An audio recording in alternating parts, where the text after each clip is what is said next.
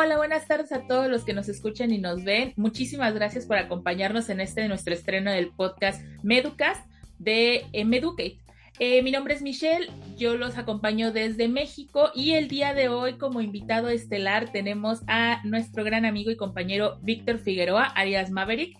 Él es paramédico de vuelo, además de licenciado en atención prehospitalaria. Y pues bueno, Muchísimas gracias por estar con nosotros, por haberte interesado en exponernos este gran tema que es el transporte aeromédico, Víctor. Bienvenido. Muchas gracias a todos ustedes. Eh, ¿Qué tal? Me da muchísimo gusto estar aquí con ustedes y qué mejor que me invitaron a iniciar este proyecto. La verdad, mucho éxito. Sé que les va a ir muy bien y pues aquí estamos para responder todas y cada una de las preguntas y desarrollar el tema de transporte aeromédico. Muchísimas gracias, Víctor. Por favor, para los que no nos, no nos eh, han escuchado previamente y los que no te conocen, ¿nos podrías contar un poquito sobre ti? Claro, yo me llamo Víctor Figueroa, mi indicativo es Maverick, soy paramédico de vuelo, laboro desde hace 23 años en el transporte aeromédico aquí en México y bueno, estudié una licenciatura en atención médica hospitalaria, estoy estudiando una maestría en administración de instituciones de salud y actualmente laboro para dos instituciones, para la unidad de rescate aéreo del gobierno del Estado de México y también laboro para el servicio de urgencia del Estado de México en el área de enseñanza. Eh, me he desempeñado como paramédico en diferentes instituciones, inicié mi carrera hospitalaria en la Cruz Roja Mexicana y posteriormente inicié aquí, eh, me fui a Relámpagos y ahí me he desarrollado la profesionalización. Eh, realizo funciones de paramédico de vuelo y realizo funciones de rescatista aéreo y operador de la grúa de rescate. Wow, sin duda tienes una gran experiencia y va a ser muy gratificante tenerte explicándonos y compartiendo con nosotros y nuestra audiencia todo lo que sabes. Eh, bueno, empecemos eh, para que todos nuestros escuchas eh, sepan cuáles consideras tú, Maverick, con tu experiencia, que son las habilidades y conocimientos más importantes para ser un paramédico exitoso en el campo del traslado aéreo de ala rotatoria. Bueno, dentro de la transportación aeromédica en helicóptero, lo más importante es que el tripulante aeromédico, que así se llama la posición, el tripulante aeromédico, que puede ser un médico, un paramédico, personal de enfermería, debe de alcanzar la mayor profesionalización debe de tener un título, debe de tener una cédula, debe de tener una formación en atención médica de pacientes de cuidados críticos, una experiencia importante y comprobable, y aparte tener un entrenamiento especial para operaciones especiales, para operaciones ah, eh, de rescate, operaciones de, búsqueda, y eso es súper importante porque no nada más debes de tener el conocimiento en cuanto a la atención médica hospitalaria en el helicóptero, es, un, es una función eh, de rescate, es una función de búsqueda, es una función de diferentes tipos de emergencias que puedes enfrentarte y que bueno, el paramédico debe de estar entrenado para cada una de esas emergencias. En una guardia de 24 horas dentro del servicio que manejamos cada uno de nosotros en nuestras instituciones como paramédicos de vuelo y más en el servicio público, debemos de hacer rescates aéreos, debemos de hacer búsquedas, debemos de hacer extinción de incendios, debemos de hacer traslado de órganos, traslado de sangre, el traslado de heridos, traslados de enfermos, y bueno, te pueden tocar diferentes tipos de emergencias, una emergencia obstétrica o un código mater, un código infarto, que hoy día después del COVID nos está dejando mucha tarea esto, un código cerebral, y que bueno, que son emergencias delicadas, son emergencias críticas, donde los minutos, donde los segundos cuentan, y de esa manera tienes que actuar de manera rápida, y sobre todo no perder de vista que la eh, el objetivo principal del transportero médico es cuidar la seguridad, seguridad personal de la tripulación, del paciente y asegurar que la misión sea exitosa y todos podamos regresar a casa de manera segura. Vaya, eh, lo que nos cuentas es, es bastante eh, importante porque nos damos cuenta que el traslado aeromédico no nada más es subirlo a un helicóptero y vámonos, sino todo lo que puede implicar y, todas las funciones que tiene, que justamente lo que mencionabas no nada más es una un medio de transporte, sino es esta parte del rescate, la búsqueda y demás. Eh, justamente tocabas la parte del COVID, que después del COVID el código infarto es de lo que más trabajo les está eh, eh, generando en estos momentos durante la pandemia, ¿cómo fueron sus funciones? Bueno, la Organización Panamericana de Salud sacó unas recomendaciones dentro de la, al inicio de la pandemia en la cual limitaba el transporte de pacientes con COVID severo a bordo de los helicópteros, porque los helicópteros son aeronaves que no están presurizadas. Al no estar presurizadas, el paciente lo, expones a una fisiología diferente, a una hipoxia por altitud eh, o una eh, hipoxipóxica y de esa manera lo complicas. Eso, quería eso quiere decir que dentro de las recomendaciones que publicó la Organización Panamericana de Salud, eh, limitaba no prohibía, limitaba el transporte de pacientes con COVID severo a bordo de helicópteros. Eso quiere decir que en vez de hacer, en vez de darle un beneficio al paciente, lo perjudicabas. Entonces, nosotros estuvimos limitados dentro de la pandemia a trasladar este tipo de pacientes porque los helicópteros, repito, no son presurizados, no se cierran herméticamente, no crean una atmósfera artificial, a diferencia de los jets, de los aviones, que en su mayoría lo pueden hacer. Y bueno, eso limitaba y prohibía hasta cierto punto el poderlos trasladar. Los íbamos a perjudicar más en vez de favorecerlos. Que si nos tocó intervenir dentro de la pandemia, a pesar de que aquí en México era una orden de quédate en casa, no estés haciendo actividades fuera de, eso no ocurrió. Sabemos que la, la, cultura latina no llevó esto a cabo como en muchos países, entonces sí había personas que andaban en la calle circulando, tenían accidentes automovilísticos, había gente en la montaña explorando y tuvimos hasta que hacer rescates. Recuerdo haber, una, haber hecho una presentación que expuse en Latinoamérica donde decía los rescates aéreos en tiempos de COVID, porque teníamos que protegernos con todo el tiempo, con todo el equipo de COVID que nos mencionaban las recomendaciones universales en ese momento y aún así hacer rescates con una grúa externa y bueno, era difícil, era desgastante física y emocionalmente y bueno, eso fue lo que tuvimos que enfrentarnos. Sí trasladábamos lesionados que, que sufrían un accidente en la carretera y que cuando llegaban a la sala de urgencias y entraban a una tomografía, ni ellos mismos sabían que eran portadores del COVID. Ahí a través de hacerle el ataque nos, daban, nos dábamos cuenta que eran, que eran pacientes que daban positivo a COVID y que ni ellos mismos lo, lo, sabían. Utilizamos todas las medidas universales recomendadas eh, por, la, por la OMS y la OPS para nuestro personal aéreo. Se hicieron las modificaciones correspondientes en las aeronaves y, bueno, eso fue lo, que ocurrió, pero es la experiencia que puedo compartir yo Víctor Figueroa como paramédico de vuelo eh, eh, eh, que viví. Entonces, sí, eso yo creo que no solo lo viví yo, lo vivieron muchas instituciones, fue limitado nuestro aporte, pero la verdad es que los casos que tuvimos que trasladar sin saberlo en ese momento se hicieron de manera adecuada. Wow, qué peligroso, digo, al final por estar expuestos que incluso con, como mencionabas, de las personas que ni siquiera ellos sabían que eran los portadores, pero también que, que extenuante y, se, se, agradece y se aplaude todo el trabajo que hicieron, que no nada más utilizar sus medidas eh, propias de seguridad por estar en un, en un transporte aeromédico, sino todas las medidas anexas a las que todos se vieron involucrados al momento de, de tener pacientes en la pandemia. De verdad que eh, es, admirable la labor que nos comentas que realizaban y que realizabas tú también. Eh, justamente hablando de las experiencias, ¿nos podrías compartir alguna historia o caso en el que hayas presenciado un impacto significativo en la vida de un paciente gracias a la atención médica brindada durante un traslado aéreo de ala rotatoria? Bueno, propiamente no fue un transporte aeromédico dentro de las operaciones de rescate, en mi experiencia, que pudo marcar una diferencia significativa tanto para mí como para la institución en la que laboro fue un rescate que se hizo en el área de Santa Fe, que es un área de alta plusvalía en la Ciudad de México, al poniente de la ciudad, donde se empezó a incendiar un edificio. Todo inició en un gimnasio. Y las personas, en vez de evacuar hacia el exterior del edificio, las llamas y el humo no lo permitieron. Entonces todos se fueron hacia la parte alta del edificio.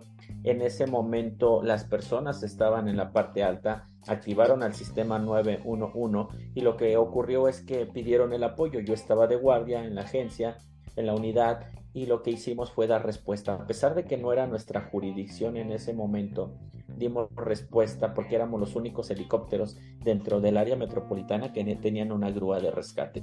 ¿Qué es una grúa de rescate? Es un dispositivo externo del helicóptero que tiene un motor, que tiene un cable y que tiene un joystick que es operado, operado por un operador de grúa. Entonces dimos respuesta a la Ciudad de México, no era nuestra jurisdicción, pero estábamos muy cerca, estábamos a menos de 30 minutos del lugar llegamos ahí, rescatamos a muchas personas de la parte alta y fue un parteaguas, porque nunca se había realizado ese tipo de operaciones en México.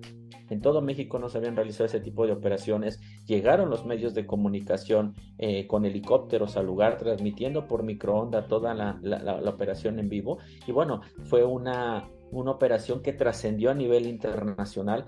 Afortunadamente estábamos entrenados previamente para eso y bueno, se le brindó atención eh, de rescate a personas que jamás esperaron en su vida que al estar en la parte alta de un edificio iba a llegar un helicóptero, iba a descender un rescatista por, por, un cable, los iba a evaluar, los iba a clasificar e iban a ser extraídos a través de un pequeño cable que mide entre 9 y 11 milímetros de, grosor.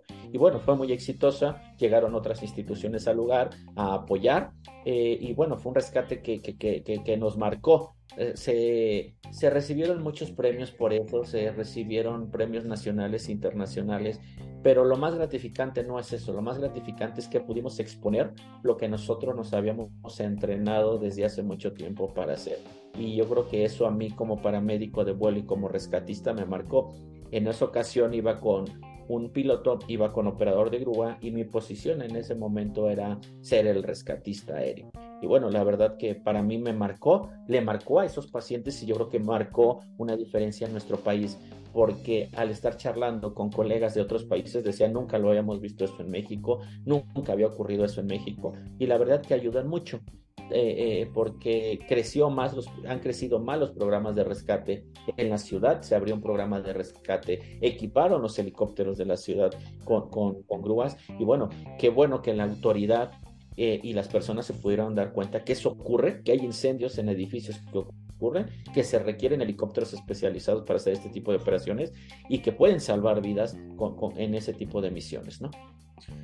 Wow, sí, eh, recuerdo haber leído un poco sobre eh, el caso que nos comentas y sin duda es, es algo que como persona te marca y me imagino que a los pacientes de igual manera los marcó de, de forma impresionante porque como bien dices, desafortunadamente o afortunadamente muchas de las personas tienen esta, esta conciencia de que suceden, pero que no me suceden a mí, ¿no? Entonces cuando le suceden, en realidad es como eh, esa parte del desconocimiento de el no saber qué hacer, pero qué mejor que eh, hayan personas entrenadas que puedan asistir en estas situaciones y sobre todo el factor de que en ese momento, en esas circunstancias, ustedes estaban cerca para poder asistir a las personas que lo necesitaban. De verdad que es impresionante todo lo que nos cuentas, Víctor. Y justamente hablan, hablabas del entrenamiento y de todo lo que ustedes tienen que hacer. Y es muy probable que todos nuestros escuchas y visualizadores en este momento se estén preguntando qué debo de hacer o qué me debo de entrenar para poder ser un paramédico de eh, vuelo en ala rotatoria. Cuéntanos, Víctor. Bueno, primero hay que diferenciar qué quiere ser un para, solo un para, yo le llamo tripulante aeromédico, ¿eh? porque no lo puedo limitar al área paramédica. Yo lo llamo un tripulante aeromédico como lo menciona la bibliografía, porque puede ser médico, puede ser enfermero enfermera, o puede ser un paramédico. Entonces, los tres pueden eh, eh, ser incrustados en esa posición del tripulante aeromédico, que es la persona encargada de brindar atención médica prehospitalaria a bordo de una aeronave, que puede ser a la rotatoria, que es un helicóptero, o a la fija, que es un avión. Ese es el tripulante aeromédico. Así lo marca la bibliografía. ¿Qué necesitas entrenar? Bueno, ¿quieres ser un, un tripulante aeromédico del avión? Tienes que entrenar cuidados críticos, fisiología de vuelo eh, eh, eh, a bordo de cabinas presurizadas. Eso es lo que tienes que, tener de entrenamiento. El la atención de pacientes críticos, clínicos de trauma o, heridos y de esa manera entrenarte en todo eso. Programas CLS, programas de ventilación, programas de fisiología, diplomados, etcétera. Ese es el área únicamente médica prehospitalaria. Pero si vas a dedicarte a la, a la, rotatoria o helicóptero, tienes que estudiar de, de, de, preferencia mayor fisiología, porque aquí no tenemos cabinas presurizadas. Eso quiere decir que aquel paciente con trauma de cráneo, aquel paciente con un infarto, lo subes al helicóptero y le sumas a esa urgencia la hipoxia la hipotermia y la hipoperfusión que pudiera presentarse al momento de ser expuestos por arriba de los 10.000 pies de altitud. Hay lugares, hay lugares muy bajitos, como podría ser Acapulco Guerrero, que están a nivel del mar, pero hay lugares en Toluca, que es la jurisdicción donde yo laboro en el Estado de México, donde simplemente el hangar donde laboro está a 9.100 pies de altitud. Eso quiere decir que solo nos queda un remanente de 900 pies y de inmediato entramos o rompemos ese techo fisiológico.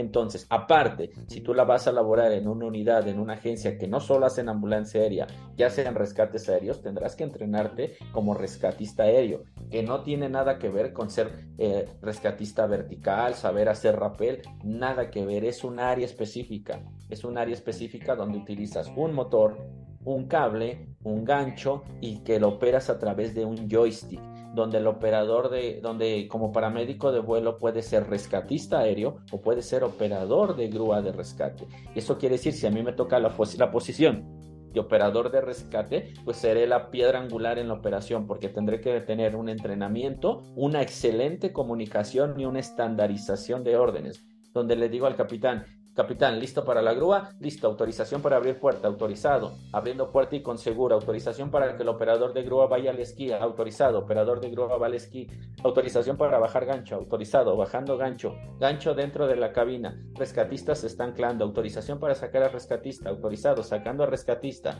rescatista fuera de la cabina, autorización para bajar al rescatista, autorizado, bajando al rescatista por debajo del esquí, por, eh, a la altura de la mitad, rescatista próximo a tocar, rescatista sobre la víctima, rescatista en tierra, se está liberando rescatista, recuperando gancho, vamos a una zona de seguridad. O sea, te das cuenta, no tiene que ver con atención médica, no tiene que ver con LS, no tiene que ver. Entonces, habría que enfocar al área a la que nos queremos eh, especializar.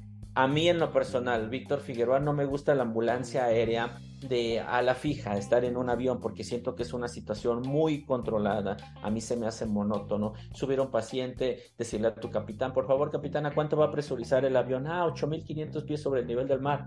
No hay problema, no rompemos techo fisiológico. Le doy la atención médica especializada a mi paciente, le doy todo el soporte avanzado y hasta ahí. Y llegamos al, aeropuerto, despresurizamos, bajamos al paciente, lo subimos a una ambulancia o lo subimos a un helicóptero que lo vaya a llevar al aeropuerto y es controlado completamente. A mí se me hace eso algo que no me satisface. ¿Qué me satisface a mí? Subirme un helicóptero, ir a una emergencia y decir, no podemos aterrizar porque el vehículo está al fondo de una barranca, vamos a necesitar utilizar el gancho, vamos a bajar a través del gancho, llegamos hasta una zona de difícil acceso, evaluar, primero es evaluar atender, estabilizar y preparar al paciente y hay que extraerlo y llevarlo al hospital y exponerle una fisiología diferente que no es la suya, porque no tiene adaptación a esa fisiología el paciente, porque el ser humano está hecho para estar a nivel del mar, no, no, para ser expuesto a altitudes. Y eso también tiene que ver con tu entrenamiento. Me entreno como paramédico, me entreno como médico, me entreno como, como personal de enfermería, me especializo en cuidados críticos, me especializo en medicina de aviación, pero aparte debo de especializarme en rescate y aparte debo de tener una buena buena condición físico y mental para poder exponer, para poder yo estar expuesto a 14 mil pies sobre el nivel del mar, arriba de un nevado, arriba de un volcán eh, no activo, rescatando una persona que en diciembre está en medio de, de, la nevada y hay que rescatarla. Entonces, tiene que ver con mucho entrenamiento, pero sí me gustaría que quedara esa diferencia a qué te quieres dedicar. A ver, Panchito, a ver Amanda, a ver Michelle, ¿a qué se quiere dedicar usted? Yo quiero ser eh, tripulante aeromédico de un avión, perfecto, esta es la línea. Yo quiero ser tripulante aeromédico de un helicóptero, pero que solo haga funciones médicas, perfecto. Pero si te quieres dedicar a ser tripulante aeromédico en un helicóptero multifuncional, el entrenamiento es vasto. ¿Por qué? Porque en los programas académicos y programas de capacitación continua que tiene un paramédico de vuelo en helicópteros y rescatista, es mucho. Todo el año tienes que entrenarte tenemos entrenamientos de rescate, tenemos entrenamientos de emergencias dentro de los rescates, porque pueden ocurrir emergencias, tenemos entrenamiento para atención de padecimientos clínicos, padecimientos obstétricos, cursos de trauma, eh, necesitamos eh, entrenamientos para tener un, una, una eh, ¿cómo podría decir? Una, una mente sana, tenemos entrenamientos de seguridad aérea, tenemos mucho entrenamiento de seguridad aérea porque esa es la, la, prioridad en las operaciones. Entonces, es mucho el entrenamiento que necesitas. ¿Y qué les puedo dar de consejo? Que primero tracen una meta, vean cuál es el camino, a dónde tengo, necesito llegar y después de que ya llegue a esa meta, tengo que estarla actualizando, actualizando, actualizando. No puedes decir, ah, en mi ejemplo, hace 23 años, hace 23 años me, me, me formé como paramédico de vuelo, sí, pero no quedó mi historia hace 23 años. Año con año tengo que ir mejorando, tengo que irme especializando y de esa manera irme actualizando en el uso de equipo biomédico, en los nuevos helicópteros que pudieran llegar, las, nuevas, los nuevos protocolos que están vigentes, en la nueva fisiología que se ha estudiado y que ha dicho que al paciente mejora que lo lleves eh, con, en posición semifowler porque, porque disminuye la presión intracraniana, porque mejora la confianza, porque mejora el proceso. Todo eso tenemos que irnos actualizando porque Víctor Figueroa no es el mismo que era hace 23 años, que entró aquí muy joven, al Víctor Figueroa que es hoy. Yo creo que te, da, te va dando una madurez toda esa formación profesional. Wow, sin duda todo lo que hacen no nada más es impresionante, sino todo lo que se tienen que preparar y como bien lo mencionas y tocaba desde ese, eh, esa piedra angular de lo que es eh, cualquier área de la medicina y de los rescates es la capacitación continua y el estarse actualizando, el no quedarse, el ya me gradué, ya me titulé, ya lo conseguí. Está bien, es perfecto, pero siempre está esa parte de eh, el seguirse actualizando, porque todos los años algo cambia, algo sale nuevo y demás.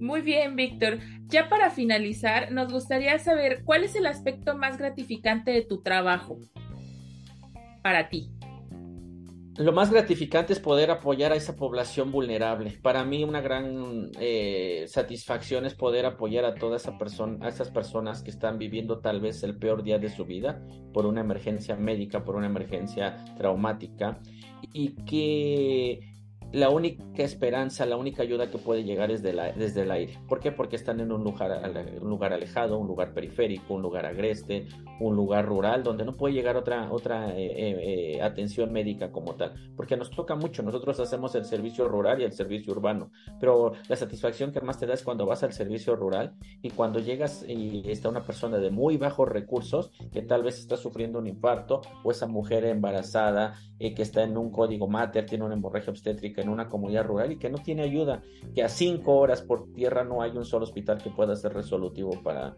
para esa persona. Esa es la mayor satisfacción donde nosotros podemos llegar, brindar la atención médica prehospitalaria de urgencia avanzada, poderle suministrar todos los, los cuidados necesarios para esa persona y coadyuvar quiero, quiero especificar eso porque no salvamos vidas en los helicópteros, coadyuvar a que dentro de un hospital el personal médico salve la vida tanto de esa mamá como tal vez de su producto. Wow, bueno, de verdad que muchísimas gracias, Víctor. Sin duda, todos los que se dedican a la medicina, a los rescates, creo que tienen parte y, comparten esta gratificación contigo del poder ser parte de la atención final de estos, de estas víctimas, de estas eh, personas y poderlos llevar al lugar en el que sus necesidades o su urgencia pueda ser eh, eh, resuelta, que pueda llevarse a cabo de la mejor manera sin tener las complicaciones que conocemos que puede tener cualquier tipo de situación médica, ¿verdad? Muchísimas gracias por haber participado el día de hoy con nosotros, Víctor. De verdad que te agradecemos infinitamente de parte de todo el equipo de Meducate y de todos nuestros escuchas y visualizadores. No sé si quieras agregar algo más. Sí, la verdad es que me gustaría agregar ya por último que todas las personas que quieran dedicarse a ser tripulantes aeromédicos, eh, primero se profesionalicen. Eh, llevemos a la profesionalización máxima esta labor, esta parte de la medicina. La medicina de aviación es una área muy bonita. La medicina de, de aviación nos da muchas satisfacciones, pero hagamos de manera profesional esto recibamos un buen entrenamiento, recibamos una actualización, recibamos periodos de actualización, no nada más para los tripulantes aeromédicos, para toda la tripulación que tiene que ver con un piloto, un operador de grúa, un paramédico rescatista y sobre todo eh, apeguémonos a la normativa oficial de cada uno de nuestros países. Es decir, súper importante. Si nosotros nos apegamos a la normativa oficial, vamos a garantizar que al paciente le estamos dando una atención adecuada, una atención de calidad, pero sobre todo manejando estándares tanto nacionales como internacionales. Y qué mejor satisfacción el saber que estamos ayudando a una persona, pero ayudando a una persona conforme a lo que se tiene que hacer, no a lo que pensamos que está haciendo correcto. Maravilloso, Víctor. Nuevamente, muchísimas gracias. Gracias a todos nuestros escuchas y visualizadores. Los invitamos a que nos sigan en redes sociales, tanto a Víctor como a nosotros. Les dejaremos por ahí los links de enlace. Y pues bueno, si están de guardia, tengan un buen turno. Si están saliendo de descanso, vayan a descansar y que lleguen bien a sus destinos. Nos despedimos el día de hoy de Meducas. Hasta la próxima. Gracias, hasta luego. Hola a todos, soy Maverick Víctor Figueroa. Los invitamos a escuchar este podcast donde veremos la importancia de la formación como tripulantes aeromédicos en el transporte aeromédico. Ojalá que puedan acompañarnos y en realidad lo que queremos es que ustedes conozcan un poco más del transporte aeromédico en nuestro país. Gracias.